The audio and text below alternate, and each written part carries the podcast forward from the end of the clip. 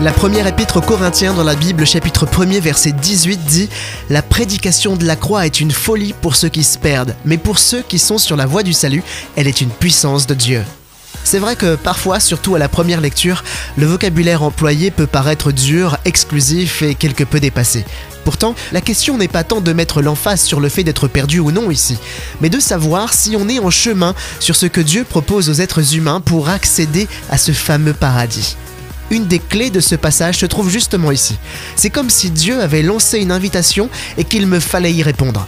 La manière dont Dieu a fait preuve d'amour pour notre vie à travers la croix peut produire, comme notre réponse, de grands effets.